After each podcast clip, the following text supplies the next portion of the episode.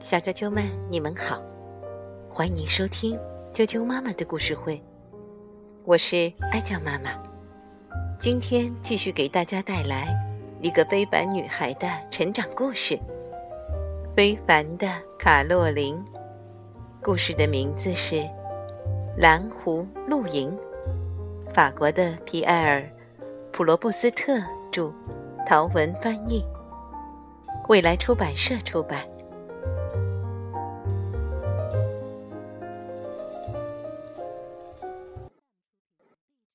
蓝湖露营。一个阳光明媚的早晨，卡洛琳和小伙伴们怀着无比喜悦的心情登上了大巴车，因为他们要去蓝湖露营地度假了。傍晚时分，卡洛琳和小伙伴们抵达了蓝湖。营地的孩子们列队唱着歌，欢迎他们的到来。营地的老师却惊讶的瞪圆了眼睛，因为这个度假团里只有一个小女孩，剩下的都是小动物，这太让人吃惊了。不过，小动物们看上去倒是挺招人喜欢的。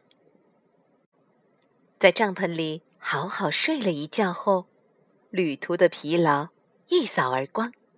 清晨。皮皮最早醒过来，他想洗个冷水澡，扑通跳进水里，哗啦哗啦泼水，大家都被吵醒了。帐篷外，卡洛琳拿来了热乎乎的巧克力和香喷喷的羊角面包。美好的一天开始啦！哎呀，没水了！浑身都是泡泡的阿布大喊。悠悠，你怎么把水用光了？我还没冲好呢。美妙的假期要从健康的身体开始。疗养院里，大家要集体接受医生的检查。呼气，吸气，咳嗽一下，张嘴，啊，伸出舌头。医生说：“小熊身体很健康。”下一个，多多担心的问：“我的舌头颜色正常不正常？”波比也在想：“诶，我是不是有点发烧？拜托拜托，千万不要啊！”幸运的是，大家都顺利过关，可以尽情玩耍了。森林探险开始了，蓝天白云，高山流水，树上传来鸟儿清脆的歌声，真是好玩又惬意。大家先是好奇的东瞅瞅西看看，慢慢的开始撒野了。小宝专心的采蘑菇，波比和阿布在树墩上玩起了跷跷板，小白和皮皮。不小心扒开了蚁穴，被愤怒的蚂蚁群起而攻之。咦，这棵树上为什么会有一个洞？小黑好奇的想看个明白。谁料到，一只啄木鸟探出头，嘣嘣嘣，在它头上就是一顿乱啄。森林探险结束后，大伙儿回到了营地。阿布弄丢了扣子，还差点因此把裤子也丢了。小宝扎了一脚的刺，漂亮的爪子变得伤痕累累。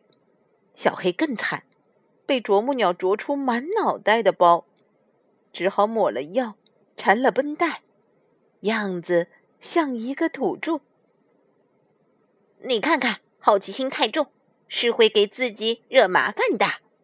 小宝说：“好好下你的棋吧，这局你又输了。”小黑说：“他虽然受伤了，脑子还是很清醒的。”不远处，其他小伙伴玩起了瞎子摸鱼的游戏。“我抓住你啦！”小白高兴的大声说：“你你是谁呀？悠悠？不对，你的鼻子很小的。皮皮吗？也不对，你的鼻子也没这么大。睁开眼睛看看吧！哈哈哈哈！小伙伴们全都笑得前仰后合。小白摘下蒙眼布，不由得惊叫起来：“哇，原来是头大奶牛！”哞！奶牛冲着小白一声大叫。这时，三声急促的哨声响起。吃午饭的时间到了，在户外吃饭真是别有一番风味。盘子里的面条看着就觉得味道不错，但要把它吃进嘴里可不是那么容易的事。面条又细又滑，用叉子插，插不住；用叉子挑，划掉了。那就用叉子把面条像线团一样。缠起来吧，可还没塞进嘴里，就已经全部散开了。唉，吃面条真是一门技术活儿呀！午睡时间到了，但小伙伴们一点睡意也没有。多多在弹吉他，小宝在给阿布看自己的照片，皮皮忙着打扮，卡洛琳。不得不下了命令。天气太热了，大家赶快安静的午休。枕头大战不知道什么时候开始了。大夏天的，房间里居然飘起了雪花，而且还是鹅毛大雪。突然，营地的老师掀开帐篷进来，大声喊道。看来大家需要冷静冷静，请跟我来游泳去。来到湖边，小黑的恐水症却发作了。别怕，小黑。小宝鼓励道：“哎，水太凉了，你知道我不喜欢洗冷水澡。”小黑说：“试试你就知道没那么难。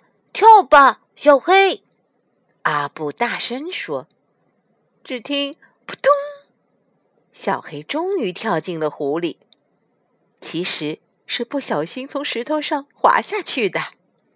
小伙伴们一看，纷纷扑通扑通的跟着跳了下去。卡罗琳赶紧给大家抓拍。嗯，不知道拍的好不好。”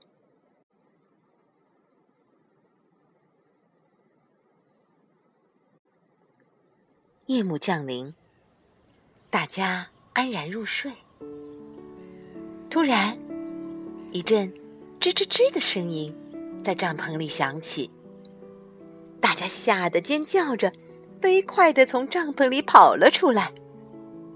卡洛琳急忙查看敌情，原来是一只小老鼠来拜访，想和大家做朋友呢。哈哈，没想到。你们这么胆小，卡洛琳笑着说：“只不过是个小老鼠而已，快回去睡觉吧。明天我们还要在蓝湖度假区的告别晚会上做精彩演出呢。”小啾啾们，你们想不想知道卡洛琳在蓝湖露营告别晚会上的演出节目？他们演的是舞台剧。白雪公主，演出者呢，当然是卡洛琳度假团。导演是卡洛琳，钢琴演奏是悠悠。那么剩余的七个小动物呢，当然是七个小矮人了。今天的故事就讲到这儿了，明天见。